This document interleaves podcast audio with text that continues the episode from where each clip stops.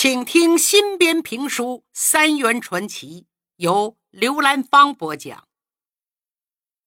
于廷华的美国妻子爱丽丝来到北平后，对一切都感到新鲜，天天想啊出去走走看一看。于廷华是个工作狂，抽不出多少时间帮他。爱丽丝一个人很无聊。很自然地把芙蓉和黄云裳当作玩伴了。每逢礼拜天啊，就请他们俩做导游，在北京各处转。起初两次，芙蓉把两个孩子都交给婆婆照看，可是后来这俩孩子嚷嚷也要跟着玩芙蓉没办法，就带着思飞和思田一起去。这下子可闯了大祸了。怎么回事呢？爱丽丝很喜欢小孩，每次见到他们都要买许多的玩具和零食。孩子们也很自然喜欢这个美国阿姨。初冬的一个周末，一帮人来到正阳门，也就是人们常说的大前门去玩。那里本来是繁华地界，到处都是做生意的店铺。他们整整的转了一上午。在附近找了个小面馆吃了午饭，一看阳光明媚，几个人就溜达到护城河边此时天气虽然冷，但河里的野鸭子还不少。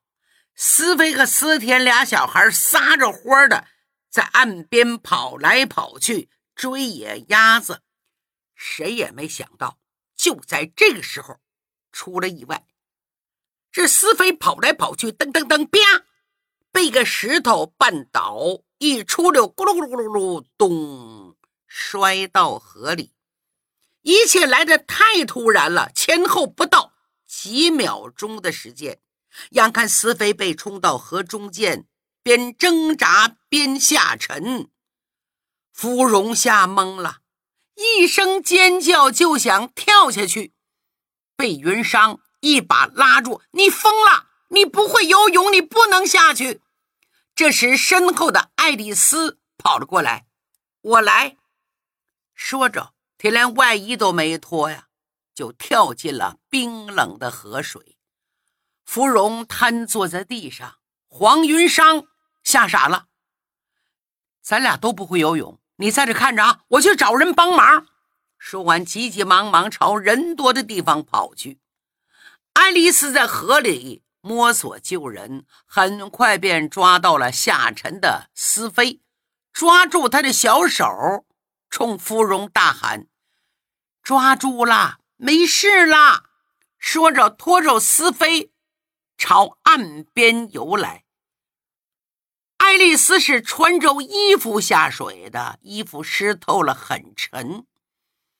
快到岸边的时候。爱丽丝刚把思飞送到芙蓉的手里，突然水凉腿抽筋儿了，身体也因为体力不支全身虚脱，怎么也上不了岸。他的眼神很快变得迷离，紧接着脑袋向后一仰，身体向下沉去，爱丽丝的身影慢慢消失了。岸边的芙蓉要急死了，心如刀绞，可是不会水，只能眼睁睁地看着，无能为力。这时，黄云裳找来帮忙人赶到现场，捞出爱丽丝时，一切为时已晚，思飞被救过来了。那位金发碧眼、有着灿烂笑容的爱丽丝。永远停止了呼吸。有人赶紧给她丈夫于廷华送信。于廷华无法接受这个残酷的现实，扑在爱丽丝冰冷的躯体上，声嘶力竭，一遍一遍呼喊爱人的名字：“爱丽丝，爱丽丝。”他哭得死去活来，最后哭的。背过气去了，众人七手八脚，赶紧处理后事。三天后，马约翰在教堂为爱丽丝举行一场哀悼仪式。几个月前，爱丽丝和于廷华刚举行完婚礼，两个人恩恩爱爱，如胶似漆，感情敢比天高地厚。突然，一个人没了，于廷华的精神崩溃了，悲痛欲绝。参加完哀悼仪式后，把自己关在自己的房里，谁也不见。黄云裳守在门口，一遍遍喊他，他始终一声不吭。昊天把门撞开了，他看于廷华一动不动躺在床上，用被子把自己蒙得严严实实。揭开被子，廷华依然一动不动，犹如死人一样。昊天握住他的手：“廷华兄，你别这样。爱丽丝已经上了天堂。”他看到你这样也不会安心的。于廷华流着眼泪，有气无力地说：“不，他还在我身边。”黄云裳走了过来：“天华，求求你，面对现实好不好？”于天华呆呆地看看他，扭过头。又看墙上爱丽丝的照片，照片上的爱丽丝笑得依旧那么灿烂。他自言自语地说：“你为什么要死？为什么要救一个人就得死一个人？”昊天说：“都怪我，我不该让芙蓉带着孩子一起去，不然怎么会出这种事儿？不，你们都没错。”都怪我，只能怪我。他不该来中国跟我结婚。他在他的国家本来一切都好好的，我为什么那么自私，把他叫过来？黄云裳劝他：“事情已经出了，你要振作起来，像马约翰牧师说的那样，这才对爱丽丝最好的纪念。”于天华猛然抬头：“你不要说这些好吗？这些我都明白。我是想安静一下，和爱丽丝说说话。那好，我不打扰你了。”说着，他退了出来，正碰上芙蓉。“哎，于教授怎么样？都怪我，我真不知道如何对待他。行了，这世上根本没有。”如何？如果既然都不是无心，大家何必呢？反正走的已经走了，可生活还要继续。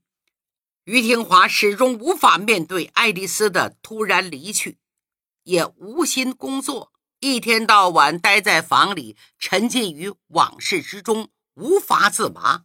许多时候，他会忽然口中念念有词，他是在跟。幻想中的爱丽丝聊天，他还以为爱丽丝没有死。黄云裳看在眼里，痛在心里。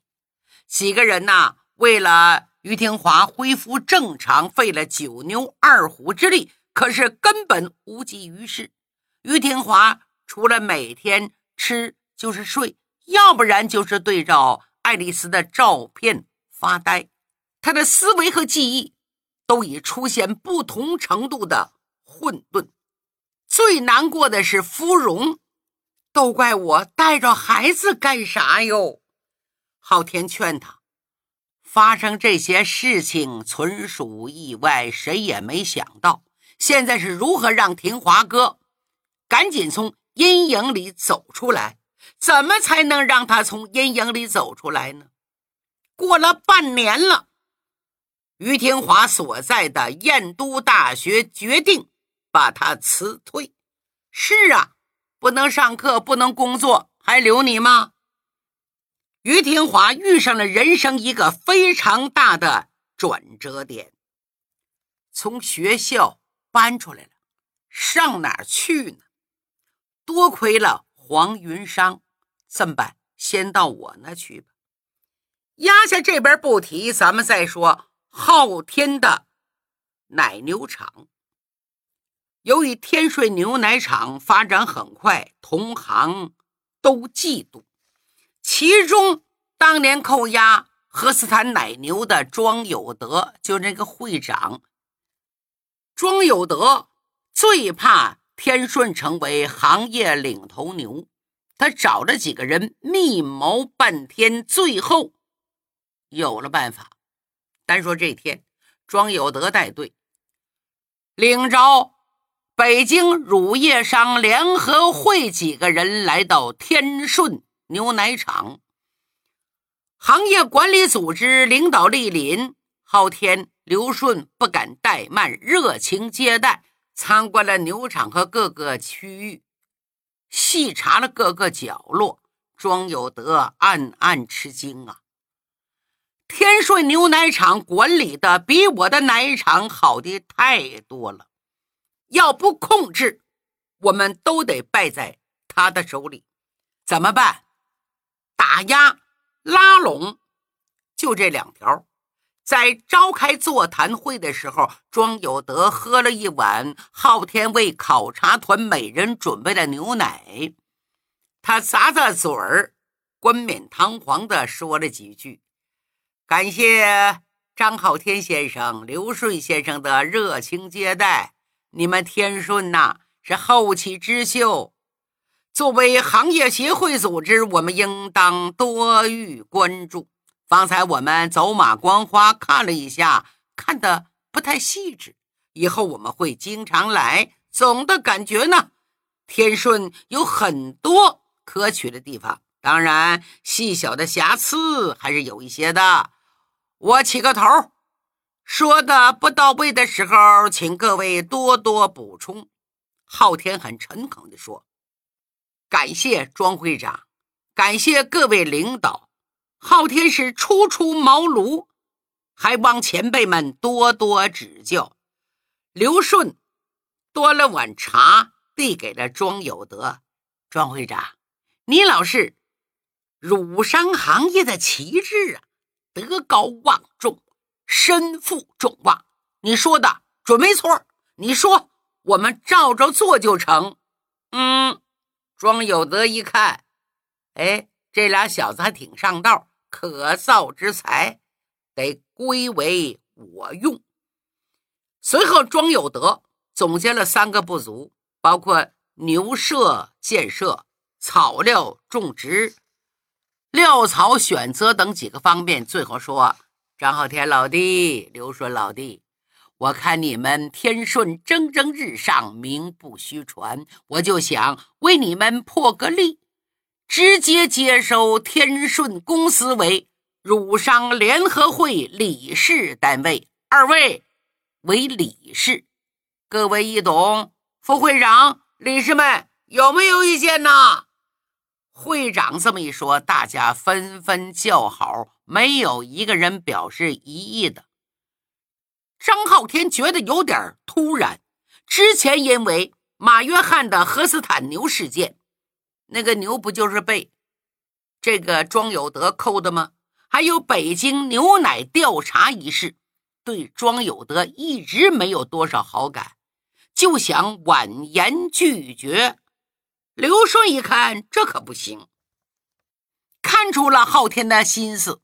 急忙抢过话头，庄会长，各位领导，我们天顺既然身为乳业，自然迫切想加入行业组织啊！感谢庄会长和各位前辈的大力提携，我们天顺成为理事单位，进步一定会更快。在各位的监督帮助下，我们也能为行业多做一些事情。说完，朝昊天。使个眼色，昊天一想也是，已经做这一行了，那就得守这一行的规矩，与这一行人各路人马打交道，早点入会也不是坏事。既来之，则安之吧。从这之后，昊天可就不安生了。庄有德找别扭，三番五次带人。到天顺检查，每次都能查出点问题。比如说牛舍的环境卫生，他们就在抓奶牛刚刚排泄或者下崽儿那会儿，这阵正乱呢。突然检查，有一次北京刚刚发生口蹄疫，他们就检查天顺牛奶的防疫设施，要求极度苛刻，说这儿应该配一套，那也应该配一套。至于一个牛场到底应该配多少套，检查人员都说不准呐。总之。他们总是找出说不清道不明的各种道理，让天顺牛场或者停业整顿，或者按照庄有德的要求购买由他提供的器材、饲料等，价格自然比市场高出来不少。